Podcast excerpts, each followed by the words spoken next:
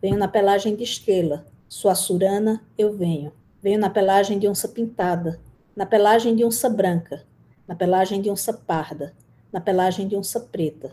Venho, jaguareteu, venho.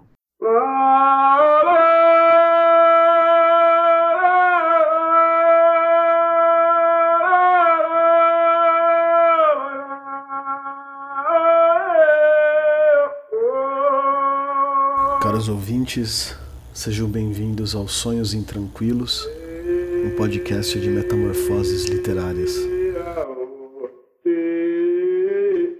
Meu nome é Tomás Amorim, eu sou doutor em letras pela Universidade de São Paulo, pela USP, e pós-doutorando em teoria literária na Unicamp.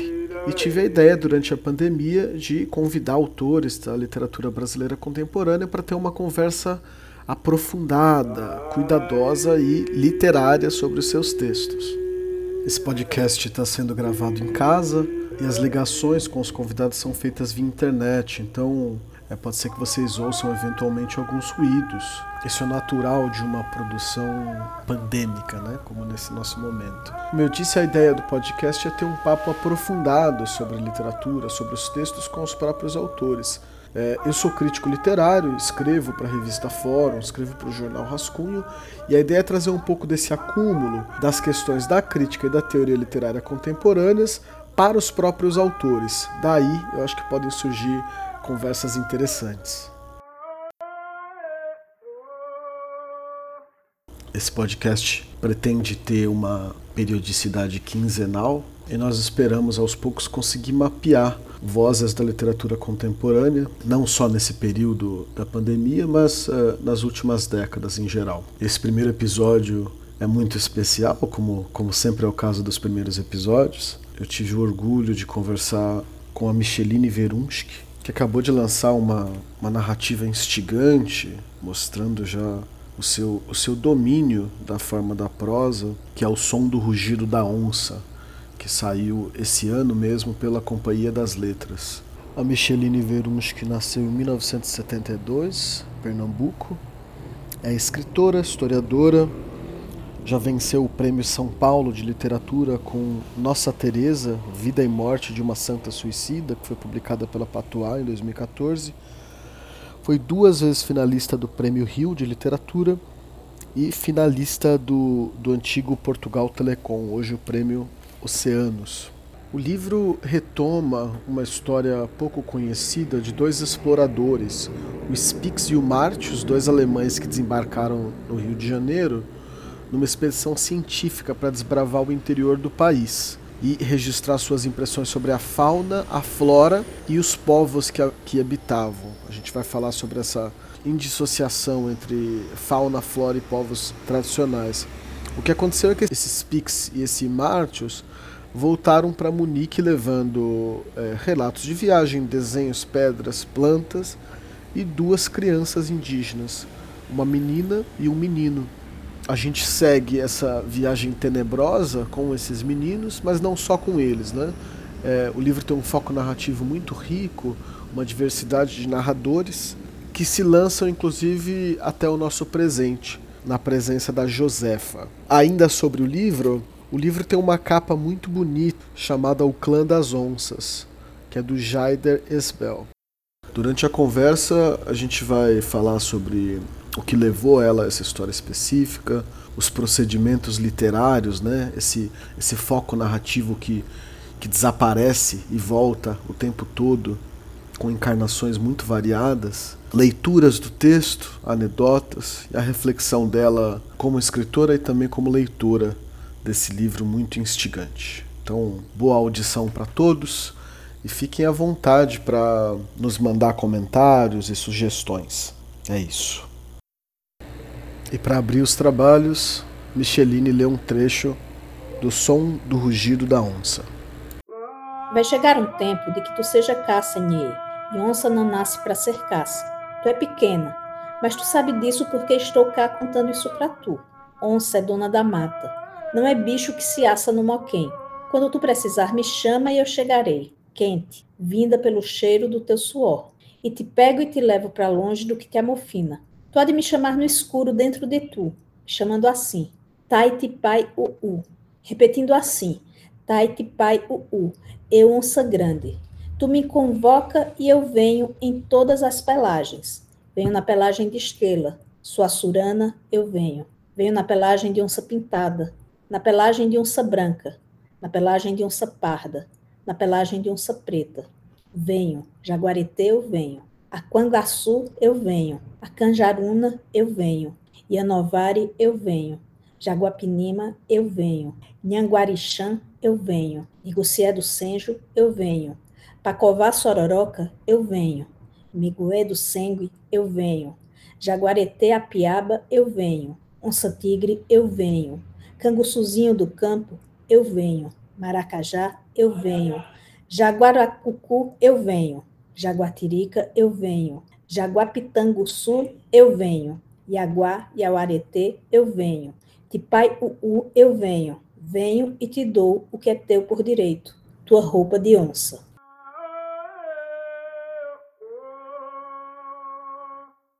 Muito lindo, muito bonito. E, e, aí, como é que tá? Tudo bem? Tudo bem, você? Tudo bem também. Tô, tô aqui o dia inteiro concentrado, meio, meio nervoso até. Ah, não.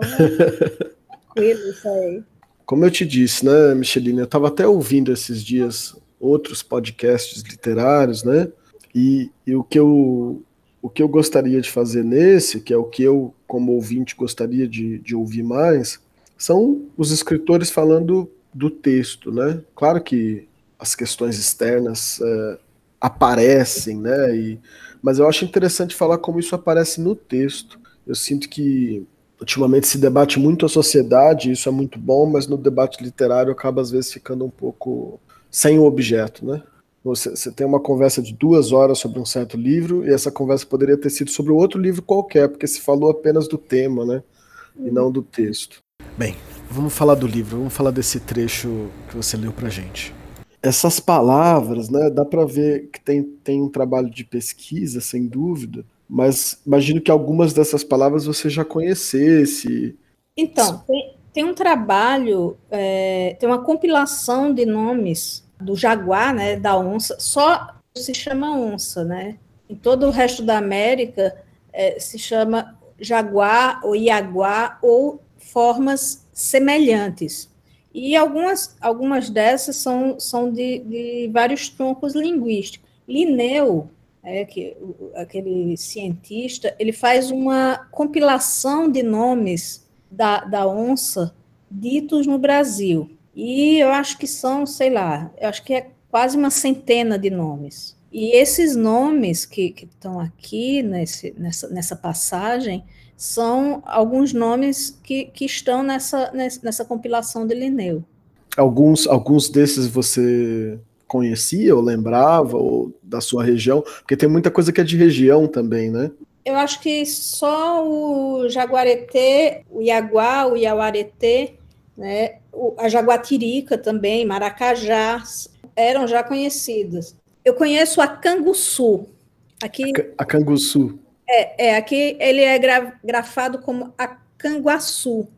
Esses outros nomes, que são nomes muito, muito bonitos, né? Eu não conhecia antes da pesquisa, que Negucié do Senjo, Minguê do Sengue e Anovari, são nomes muito bonitos, né? São é o, é o maior felino das Américas, né? É, é o grande felino das Américas da América do Norte a, ao extremo da América do Sul, esse felino ele está em todo lugar, né? Reina, né? Ele reina, realmente. Né? É, é, e tem uns muito. É, é, essa diversidade de nomes também já diz muito sobre a nossa história, né? Tem esses nomes indígenas, né? Tem esses que são né, onça branca, onça preta, onça parda, o, aí o cangu, canguçuzinho do campo também, essa uma mistura que diz muito, né, sobre, sobre a história da língua aqui. E, e diz também de, é, de um afeto, né, é, essa coisa de, de a onça, é, ela mete medo, mas ela também tem essa, ela também é parente, né, então você trata ela com essa intimidade, né, de, do, do diminutivo, né. É, isso isso se, se, a gente pega muito do seu livro, essa. Ele, acho que ele ajuda a mostrar esse aspecto de uma onça é, protetora também, né, do, dos espaços das pessoas. A primeira coisa que eu queria saber, acho que é um livro que tem um fundo histórico, né? Que, quer dizer, que ele é baseado em, em acontecimentos reais. Então, acho que a primeira pergunta é, é, como você descobriu essa história, né? A história desses dois meninos índios que foram levados para Munique. Como você descobriu e, e, por que que isso te capturou, né? Eu descobri essa, essa história numa exposição, uma brasiliana, uma exposição permanente no Centro Cultural na Avenida Paulista, o recorte curatorial dizia 500 anos de história num, numa exposição, uma coisa assim. Eu seguia lá o percurso né, cronológico, história do Brasil nessas imagens, quando eu entrei numa sala que foi muito impressionante, porque tinha essas litograf litografias, e eu já conhecia essas imagens de algum lugar, talvez de algum livro de história, de algum livro didático, não sei mas eram imagens que tinham uma familiaridade para mim. E quando eu vi essas imagens em, no original, e elas são imagens grandes, parecem, é, elas são muito vívidas, parecem fotografias, isso me chamou muitíssimo a atenção. É, no texto de parede dizia que eles tinham sido levados para a Europa e aquilo me impressionou muito, que eles haviam sido levados para a Europa como é, exemplares da fauna brasileira. Quando eu cheguei em casa, eu fui pesquisar, né? Eu, eu, queria saber mais sobre essas crianças. E eu não, não achei muita coisa. Eu comecei a ficar um pouco obcecada por essa história. E obcecada por aquelas imagens também. Então, eu voltei várias vezes. Eu estava fazendo um, um, trabalho nesse centro.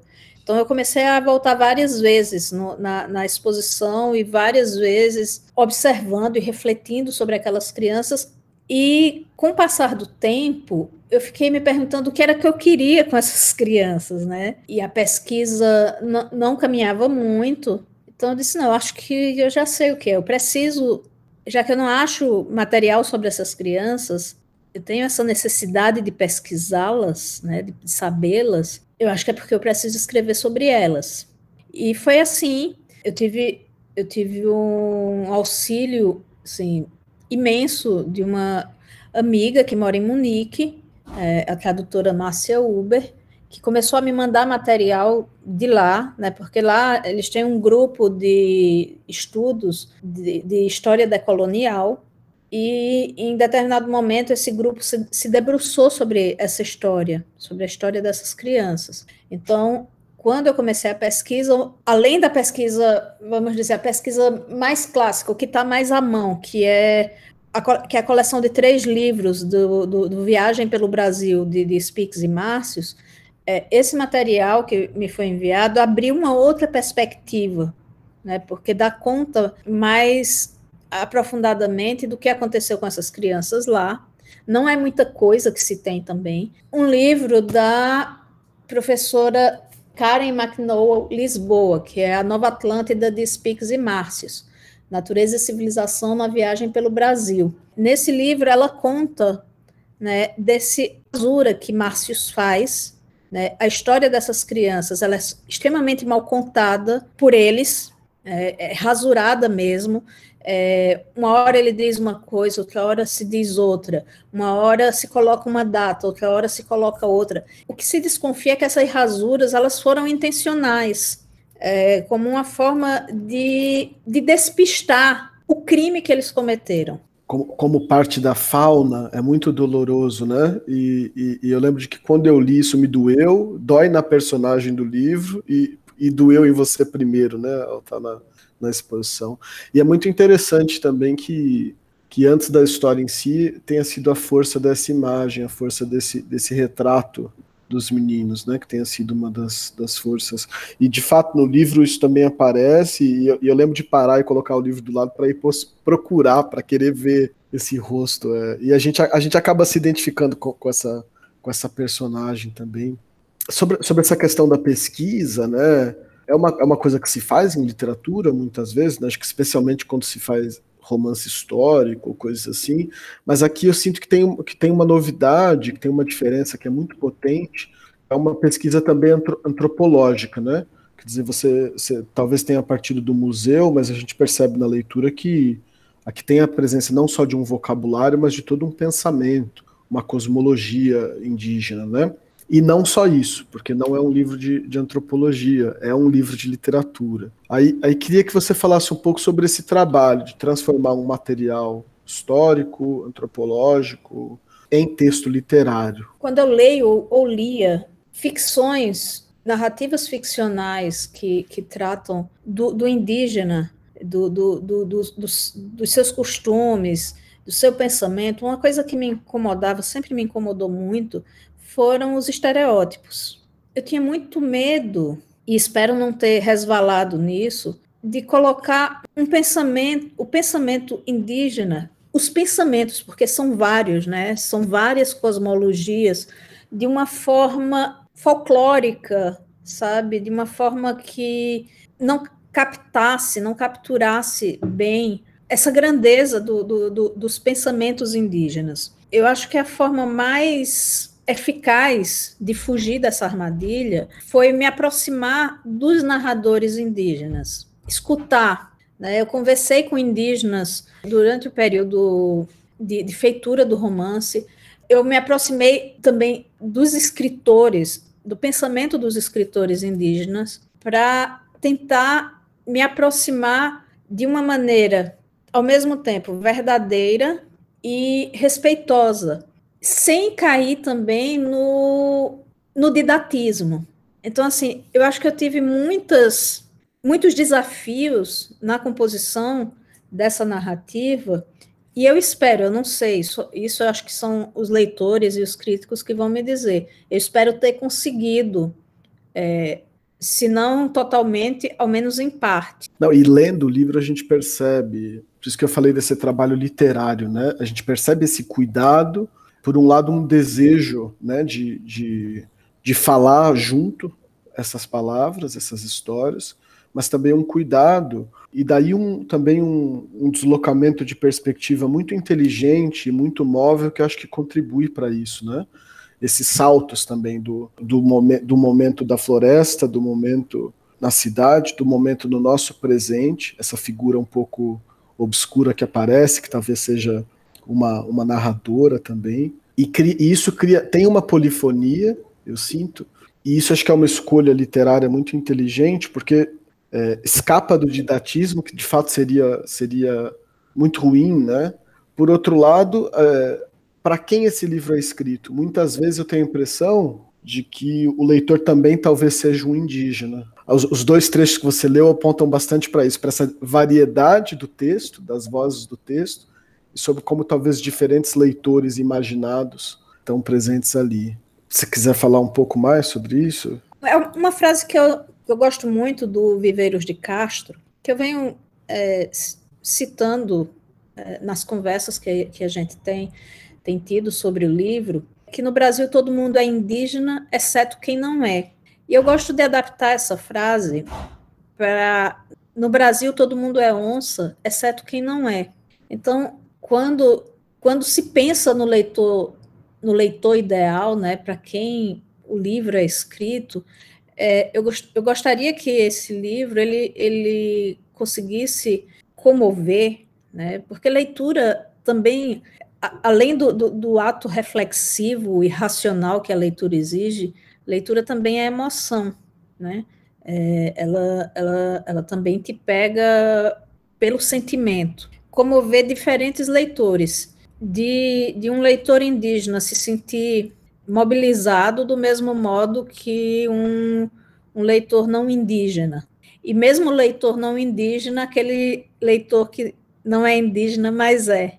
Que se descobre também. Tem que ser falado muito de identidade na literatura contemporânea, né? tem, tem debates ricos sobre isso. E, mas eu, eu gosto também de pensar a literatura como uma força de alteridade, né? essa, essa possibilidade de imaginar como é estar em outra pele, como é estar como é sair um pouco de si. Eu acho isso, isso fantástico é. na literatura. Me incomoda muito o discurso da identidade, porque o discurso da identidade ela pressupõe uma fixidez, né, e um essencialismo que absolutamente não combina, nem combina com quem somos, né?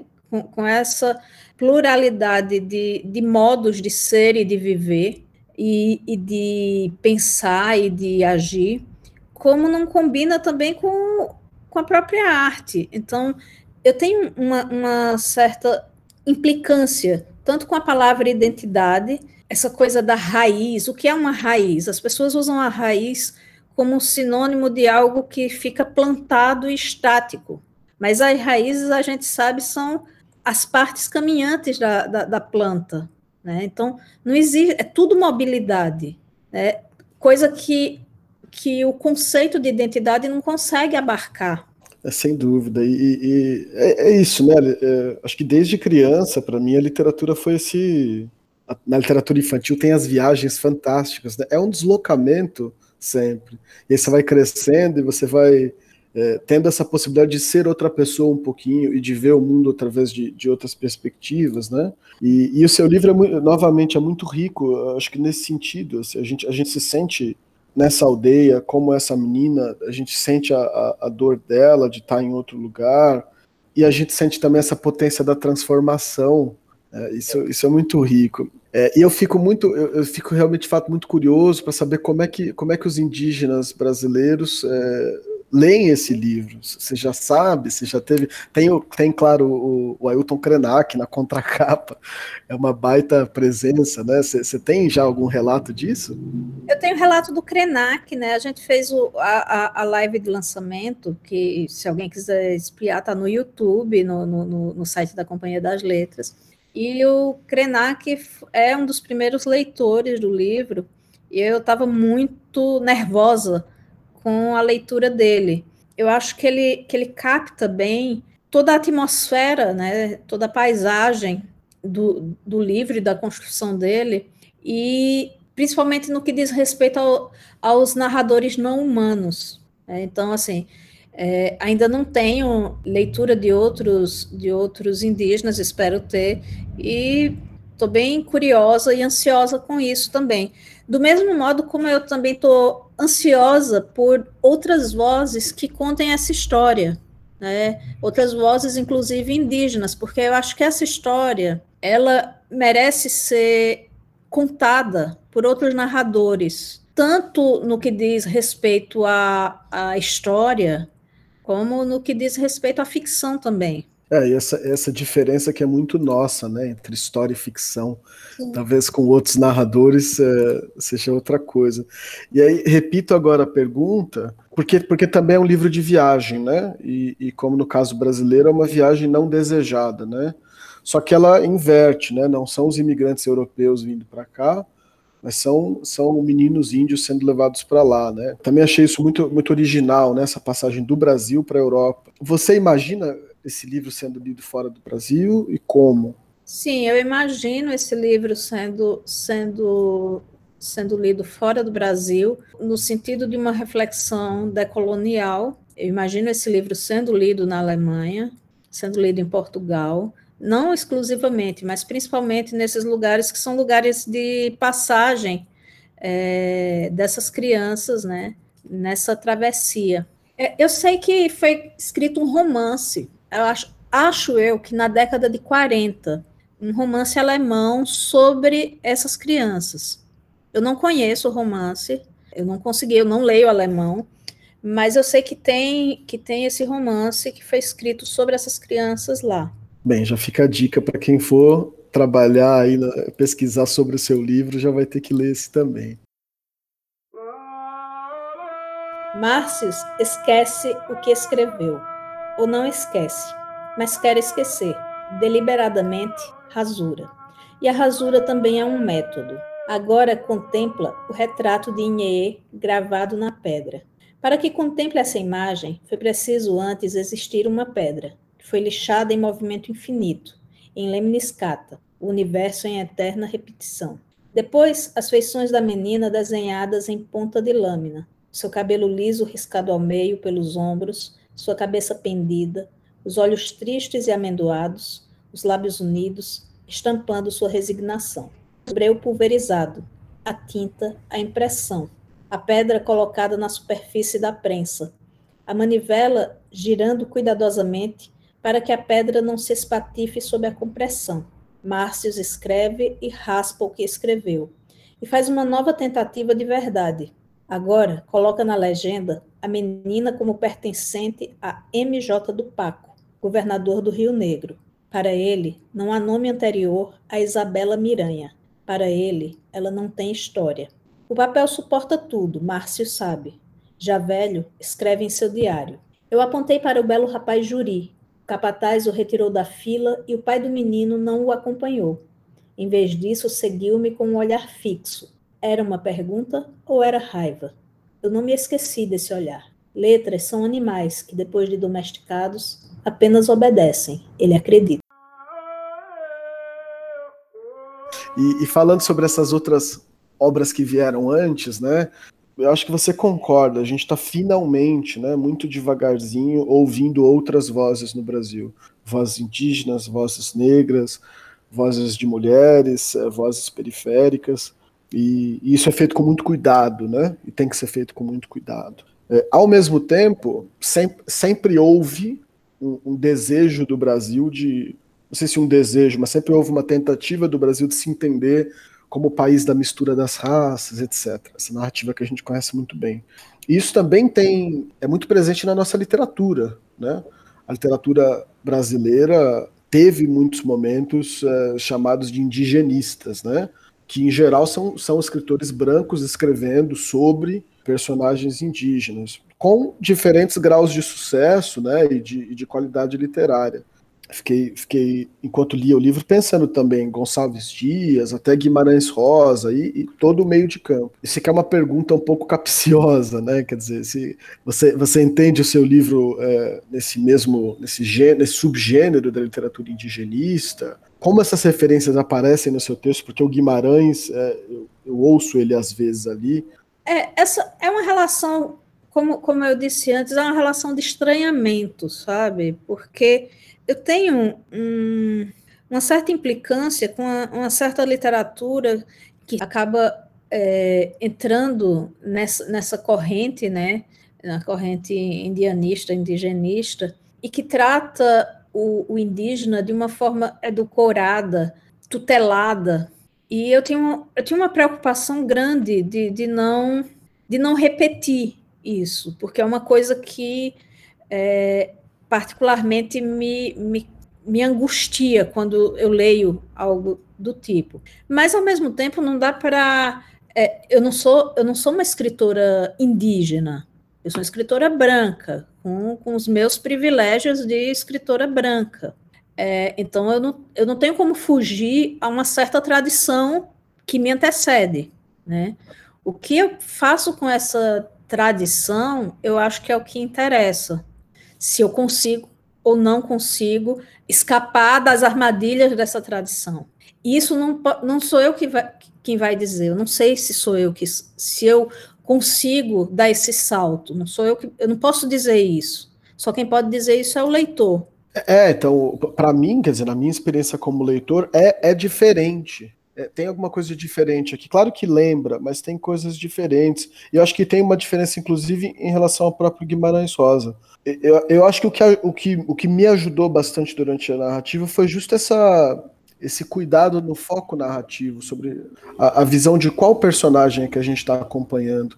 E aí, de repente, essas figuras, quer dizer, não era só uma menina índia, não era Iracema descrita a partir de cima. Não, quer dizer, você estava ali com ela e essa experiência dela. Então, então isso acho que deu uma, uma dimensão humana diferente. Quer dizer, essa menina não sou eu, ela é uma menina indígena é, no meio da sua aldeia com as suas práticas, falando um monte de palavras que eu não sei o que, que é, que eu preciso procurar no dicionário. Então tem uma diferença, mas, mas esse, esse seu. Acho que a escolha do, do foco foi muito produtiva nesse sentido. Inclusive quando encarna entidades outras, né? Encantados e, e, rios e coisas desse tipo. Foi, foi uma escolha deliberada, essa preocupação com o foco, com os personagens? Sim, sim. Eu tinha, quando eu comecei a escrever esse livro, é, eu comecei a escrevê-lo como um, um, romance histórico clássico. É, um romance histórico clássico é um romance histórico nesse, nesse nessa visão, né? A visão, a minha visão é essa e o outro está ali, apartado de mim. E capítulos e capítulos depois, aquilo não funcionava. Não funcionava para mim. E eu só podia escrever esse livro de uma forma que não fosse a forma, a forma de sempre. Para não ser a forma de sempre, eu tive que realmente ajustar ajustar o olho e sair do meu lugar. Isso se deu de várias formas. Quando eu digo que, que eu vou procurar narradores indígenas, é sair do narrador tradicional, né? Não só sair do narrador tradicional, mas sair do, do, da forma ocidental de contar uma história. Ao sair da forma ocidental de contar uma história, eu tenho que me perguntar quem são as vozes que estão concorrendo ali para falar. Então, não é um trabalho simples. A minha narradora, ela fugia o tempo todo. A sensação que eu tinha é, era exatamente essa, de que quando você, quando você vai conversar com alguns, alguns indígenas menos menos aculturados, que têm menos contato né, com, com, com, conosco, eles são bastante fugidios, com razão, total razão. E a sensação que eu tinha quando eu estava escrevendo Inê era justamente essa, de que ela não queria me olhar nos olhos, de que ela não tinha interesse no que eu tinha, na minha curiosidade sobre ela. Essa essa sensação, ela me acompanhou por um bom tempo na, na escrita do livro, até que eu resolvi é, me aproximar dela de uma outra forma. E essa forma que, que, que foi o uso da ayahuasca, né, eu usei a, a ayahuasca, nunca tinha usado a ayahuasca. Eu sou uma pessoa bem em certo sentido, bem caretinha em relação às substâncias, porque elas me. É, eu acho que as substâncias elas tiram o meu foco, eu preciso sempre estar muito concentrada, mas eu vinha pesquisando já é, as relações, relações, relações sociais, vamos dizer assim, das plantas, né? Isso no, no, no contexto de, de, de alguns pensadores, eu vinha, eu vinha me interessando por esse assunto. E eu vinha me interessando sobre a sabedoria da ayahuasca. Né? E, e, como os cientistas têm, têm visto isso, eu achei que seria interessante, talvez, me aproximar da personagem por essa via. E, de fato, eu saí da minha casa num sábado para um ritual, e eu saí com essa com duas questões. Quando, quando o, o, o mestre conduz, que estava conduzindo o ritual me disse para mim, disse, você pode fazer duas perguntas para o chá, porque o chá, é, segundo, segundo a crença, é, o chá é um mestre, e você pergunta ao mestre. E eu res, respeitosamente perguntei ao mestre quem era a minha narradora e qual era a minha relação com ela, que relação eu poderia ter com ela o chá, ele me aproximou de, da, da, da, minha personagem. O chá me levou a essa até os meus seis anos de idade, quando eu me perdi do meu pai numa grande cidade, no Recife, e passei o dia inteiro perdida. E a partir daí eu pude compreender, ou pelo menos me aproximar do que é ser uma criança fora de casa, é, extraviada do afeto dos seus, uma criança perdida ele me aproximou de, da, da, da, minha personagem, me levando para essa situação na qual eu me perdi do meu pai e me levou a enxergar o, o mundo a partir da perspectiva de uma criança perdida. Então, eu não conseguiria é, isso de outra forma, porque essa história, para mim, essa história assim já era uma história resolvida, eu nem, nem lembrava mais, ou eu achava que nem lembrava mais, né? E é, o chá me leva justamente para aquele momento. E depois ele me coloca dentro da percepção dessa menina. Então, eu consigo concluir o romance depois, depois dessa, desse ritual. Em três meses eu, eu concluí o romance. Ele consegue me aproximar de uma forma que não é mais a forma do não é mais a forma do caçador, né? É o olhar empático de quem so viveu a mesma coisa, ou a mesma coisa dentro de um, em certa medida.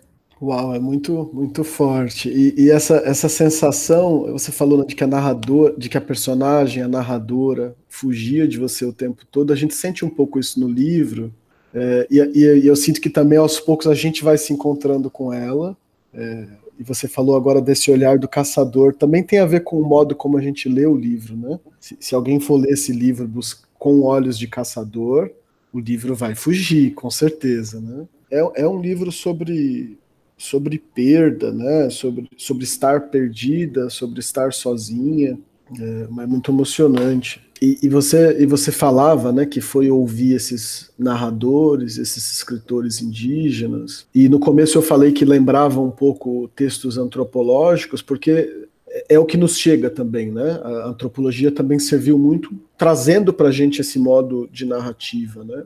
É, mas acho que aqui você conseguiu é, reconstruir isso e, e, essa experiência com o chá também é muito impressionante, né? Porque é, um, é, um, é uma tecnologia indígena também isso, né? É uma, e, uma, e uma coisa que você falou também, né? Sobre sair, sair da forma ocidental de contar a história e buscar o que seria uma outra forma, né? Uma forma, a forma dessa, não vou nem dizer uma forma indígena, mas talvez a forma dessa menina. E, e, eu gostei muito, né? Eu tô, tô, tô falando dessa, dessa viagem, né? Essa transição de sair daqui ir para lá, para Munique. E eu gosto muito quando o Rio de lá começa a falar também, porque aí a gente se dá conta de que de fato é uma cosmovisão, é uma visão que dá conta de um cosmos inteiro. Não é, não é dentro da floresta só, não é numa. Não, se, se você vê o mundo desse ponto de vista, é o mundo todo que é visto desse ponto de vista. Então você também vai fazer amizade com o Rio Alemão, que vai ser um pouco diferente, mas que também é um rio que tem os seus mistérios, né? Eu gosto muito de Isa, eu acho que Zá é, é, é uma personagem que ela, ela consegue é, dar um acolhimento num momento de muito perigo. É, eu acho Isar uma das personagens mais fortes do livro. E é uma possibilidade de uma alteridade acolhedora, né? No pior momento. É, que é a ideia de que quando você, quando você está só, e quando você está absolutamente perdido, você ainda tem o outro, você ainda tem o outro que te pode ouvir, que é que é esse mundo outro que a gente chama de natureza. Outro dia eu vi uma, uma história de um rapaz que cujo avião caiu e ele passou 40 dias perdido na floresta. Você viu essa história? No norte do país, é, o avião dele caiu e ele passou 40 dias né, no, no meio da floresta e uma pessoa assim como eu, como você, né? Assim, e, e a floresta acolheu ele. Ele conseguiu sobreviver. Nem sempre, é, claro, a natureza nem a gente não pode ter essa imagem romântica de, da natureza mãe sempre acolhedora, mas às vezes sim. E, e isso também na Alemanha, né? Não é, não é só a natureza daqui sul-americana, mas, mas também há um lado tem essa parte do, do mundo do mundo debaixo do rio, esse outro mundo. É, também há uma, uma, uma natureza ou uma sobrenatureza lá. Ela não é diferente daqui, se, se é vista desse ponto de vista. É, o povo Miranha, o povo Miranha, ele se chama, é agente da água. Isso, isso é, uma, é uma crença né, de, que, de que eles são descendentes do povo, do povo que vive abaixo da, da, do rio, que eu interpreto como o povo que vive na terceira margem, né? E é isso que Isar mostra em determinado momento, é a terceira margem, é a outra Munique que vive submersa, que é o que o menino, o, o Jorg, ele vê quando ele quando ele cai no rio, né? No último momento ele vê, né? É, no último momento ele vê. É muito, é muito bonito. E, e então é, é, um livro de muitos saltos, de muitas viagens, né? Viagens felizes e viagens infelizes. E tem essa viagem também para o presente, para o nosso presente, até aqui para São Paulo, dessa personagem que aparece um pouco, às vezes, costurando. Não quero dar uma leitura muito fechadinha, não, mas eu gostei muito dela. É, queria que você falasse um pouco, né? Porque Claro, esse salto para o presente ajuda a gente a lembrar que essa história continua presente, né? Quer dizer, a história da, da escravidão, a história do genocídio, a história do massacre, da eliminação, não, não só dos povos, das, das, mas desses pontos de vista, né? Que, que vão sumindo. E essa personagem que aparece, que vê essa exposição também, ela sente muito isso. E ela ajuda, ela ela serve como uma transição suave entre nós e a menina índia, porque ela, ela tá mais perto da gente, né? Eu queria que você falasse um pouco dela, assim, sem, sem entregar muito o jogo, claro. Para mim, ela, eu imagino ela um pouco como a narradora do livro, assim, como se ela como se ela tivesse escrito o livro, mas essa, essa é a minha leitura. Fale um pouquinho dela, por favor. Josefa é uma. Eu acho que Josefa é uma metáfora do momento em que a gente se encontra, em que a gente a gente, eu digo, nós brasileiros, a gente não sabe, o nosso passado é nebuloso, a gente tem uma dificuldade imensa de, de, de, de, de lidar com o nosso passado, com quem, com quem nós somos em várias instâncias, né? Eu acho que em determinado momento ela diz que ela é uma mulher que está fugindo, mas ela não sabe exatamente de quê. Ela foge, ela foge, foge, foge dela mesma para se encontrar com ela mesma. E às vezes a gente precisa ir muito longe para saber que a gente continua no mesmo lugar. E eu acho que esse, esse é o, o, o, o voo, vamos falar assim, de, de Josefa. Não sei se eu falei muito sem entregar. Fique à vontade. É, e Josefa, é, ela é testemunha do rugido, né? Ela, eu gosto de pensar, eu gosto de pensar nos multiversos, sabe? Eu tenho um amigo que ele diz que, que quando você está no meio do trânsito em São Paulo, né, aquele trânsito mais louco, tem um átimo que, em que tudo para. É muito rápido, em que você não escuta nada. É um silêncio, existe um silêncio. E que é nesse silêncio que os mundos eles se friccionam. Eu gosto muito dessa ideia dele.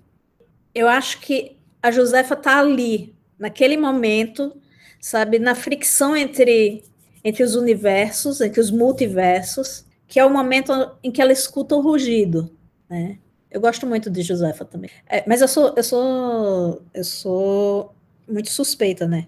Eu gosto até de Márcios, que é um grande. Dá para ver que tem uma escolha entre, entre os dois, dá para ver que tem uma preferência. Ele é um escroto, um, um, um filho da puta, mas eu gosto dele essa, essa coisa dos, dos multiversos, eu também gosto muito, assim, e, e, e um livro como o seu é, é, é, prova disso, né, de que, de que isso tem uma realidade, de, desses encontros todos, eles se encontram, a história, né, o Walter Benjamin que vai falar, ela é entrecruzada, e daí esse, esse rugido através do tempo, né, é muito bonito. É, sobre, já caminhando um pouco para o fim do, do que, das perguntas que eu preparei, é, eu fiquei com a impressão de que essa história ela parece ser também um tipo de desagravo, assim, ela é uma tentativa de, de curar uma ferida, que é uma ferida que talvez não dê para ser curada, igual o, a onça do Quiroga, né, que aparece lá também citada, ela, ela se cura, mas fica uma parte ali aberta ainda. E justamente como você falou, né, é, é de dar voz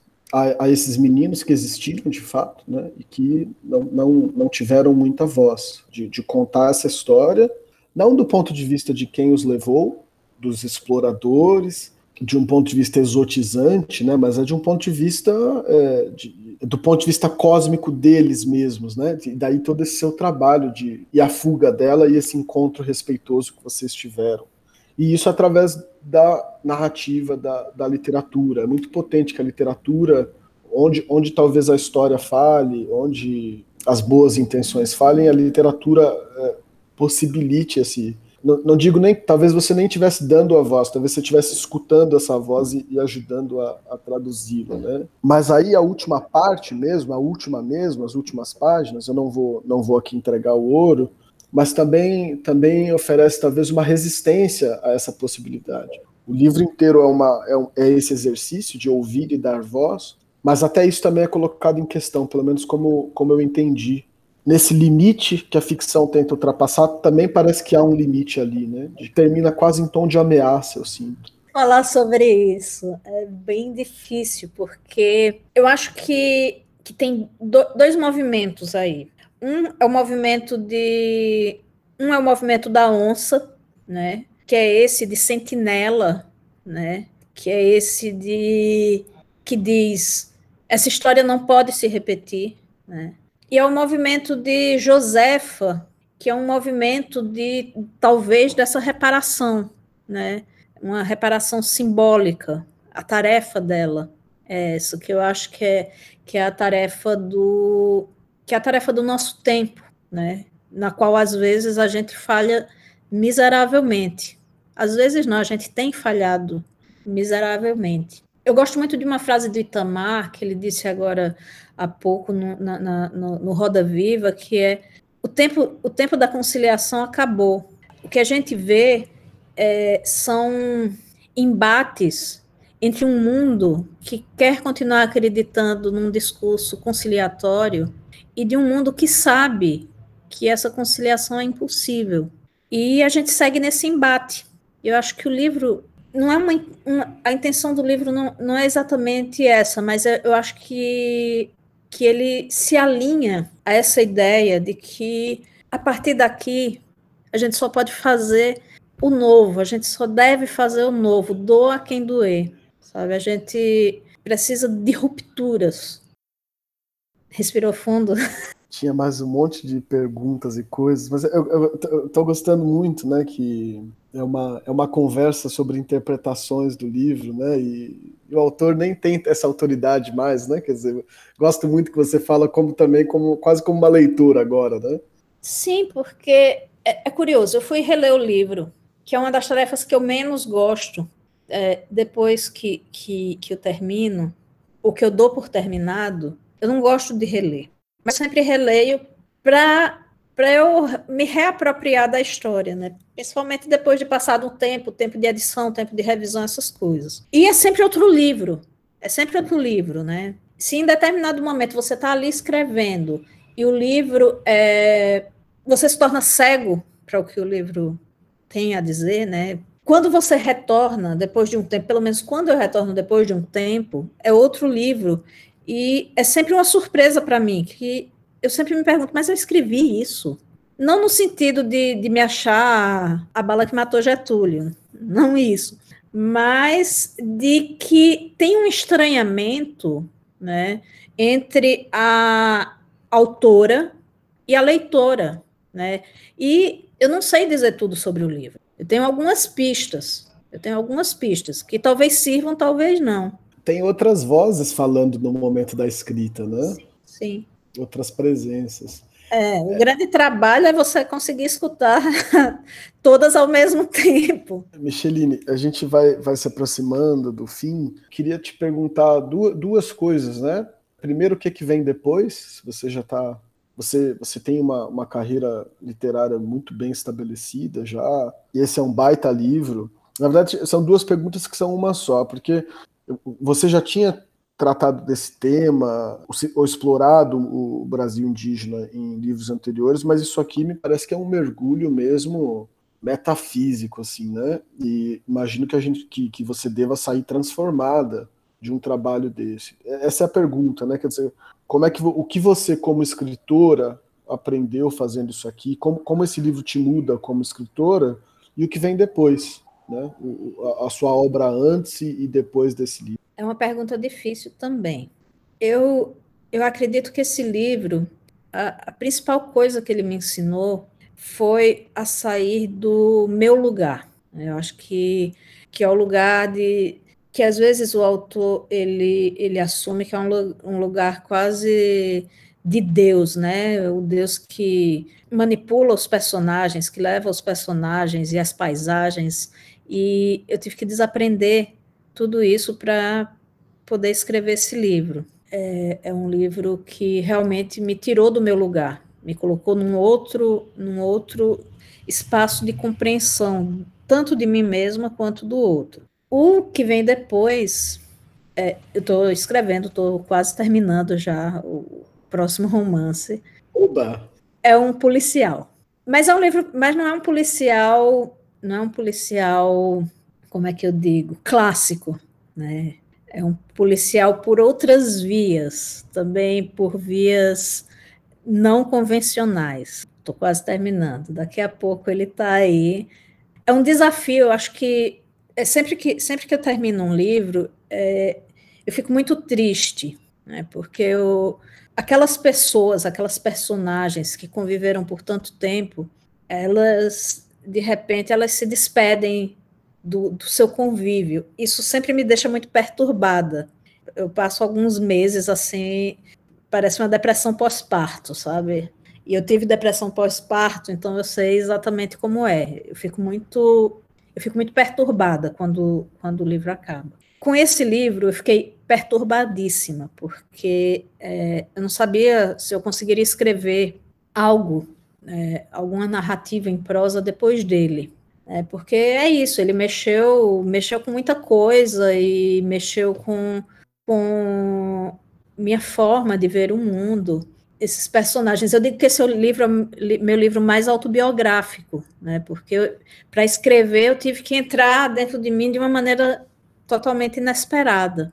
Então é, foi muito difícil os primeiros meses. Então eu tive uma certa dificuldade para retomar a escrita de prosa, mas estou aí, caminhando. Acho que logo logo tem tem novidade. Não tão logo, né? Porque agora é é a hora do é a hora do rugido, mas logo logo vocês estarão esse policial que vai ter uma outra uma outra vida.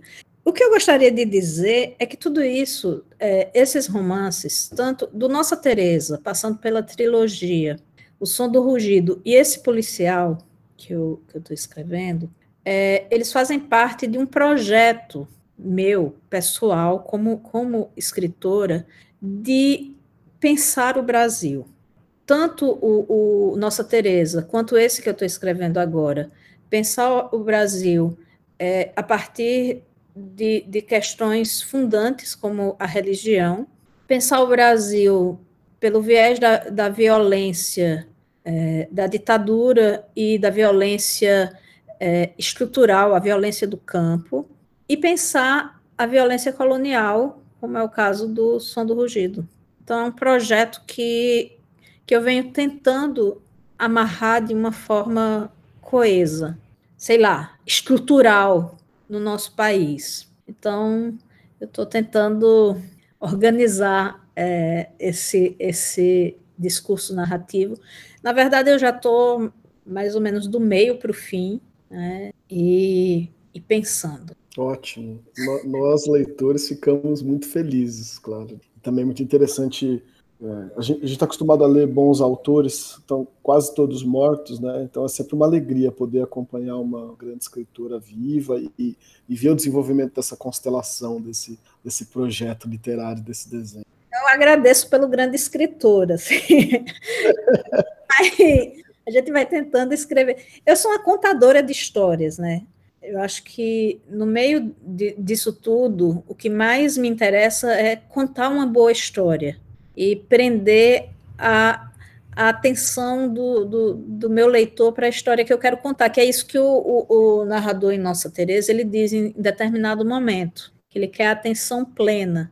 É, eu também, eu também quero atenção plena. Então, quando eu estou contando a história, eu quero que você você entre, que você só largue o livro quando você terminar.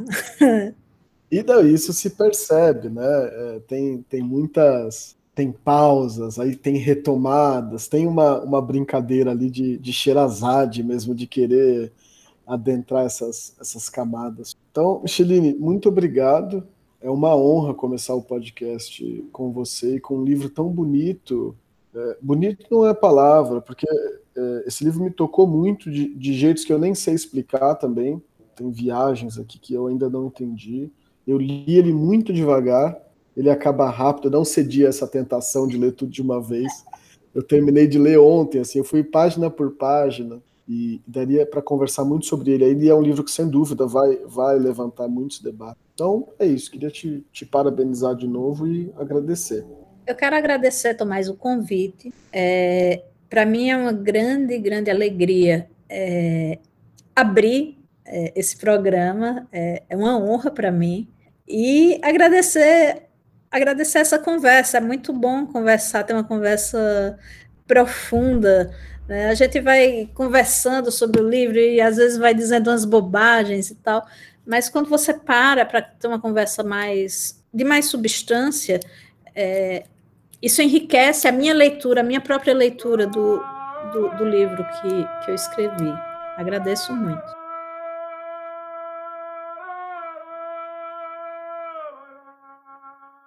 E eu também agradeço é, você que ouviu até aqui. Espero que tenha gostado desse primeiro episódio. Continuamos daqui 15 dias. É, sigam aí no, nas plataformas, é, mandem para os amigos. Essa é uma produção independente.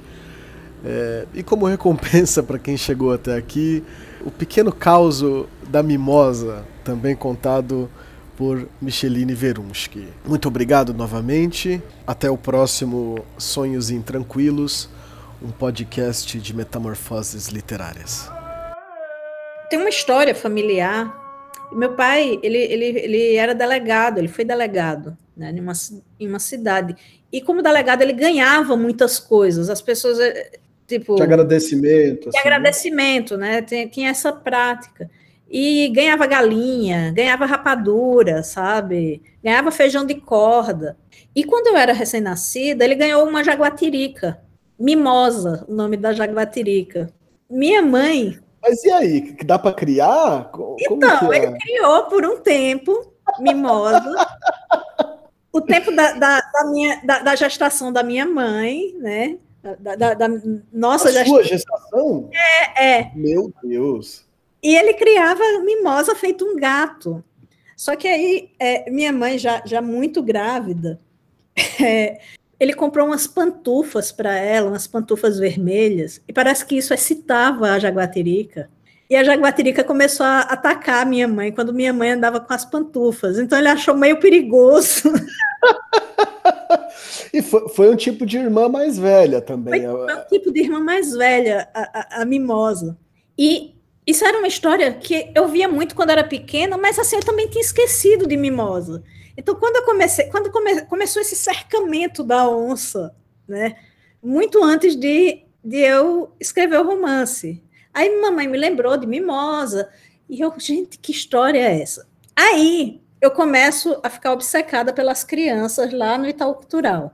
Né? Começo a ir e, ver as crianças e pensar nas crianças e tal. Aí um dia eu pego o metrô é, que sai do, da Vila Madalena para Paulista, e no metrô tem uma moça, com uma, uma moça assim, bem exuberante, né? Toda bonitona, assim, cabelos lisos, assim, uma moça muito bonita. E ela tinha uma bolsa de onça. Né? De oncinha. Não, de onça, tinha uma cara de onça. Ah. Na bolsa, com duas pedras de estrais. Te olhando. Me olhando. E eu fiquei muito impressionada com aquilo, eu não conseguia. Sabe quando você fica com o olhar fixo naquilo? Os olhos de trás da onça ficavam brilhando dentro do, do metrô e eu não conseguia, parecia que estava me, me, me, hipnotizando. Aí, é, todo o trajeto, eu fiquei obcecada com aquilo, em olhar para aquela onça. E, e era muito brega, a bolsa era extremamente brega. Aí, quando isso passou, eu fiz lá meu trabalho, depois eu voltei para casa, comentei com, em casa, né, que tinha visto essa onça com os olhos destrais, as crianças riram tal. Daqui, sei lá, uma semana, eu sonhei com essa onça, com os olhos destrais, sabe? Eu digo, gente, aí foi quando eu mudei é, o meu nome para Onça Verunsky na, nas redes. Aí digo, você assumiu, bem, aceitou a transformação. Eu aceitei, né? O que a gente faz, né? A gente aceita. Aí você conta, aí você conta essas coisas para as pessoas, e diz, ah, a pessoa é muito meio doida, né? Por isso que eu não. Eu, tenho, eu só aceito, eu vou aceitar. É, é. Isso é o espírito de mimosa aí, dizendo: olha, não esqueça de mim.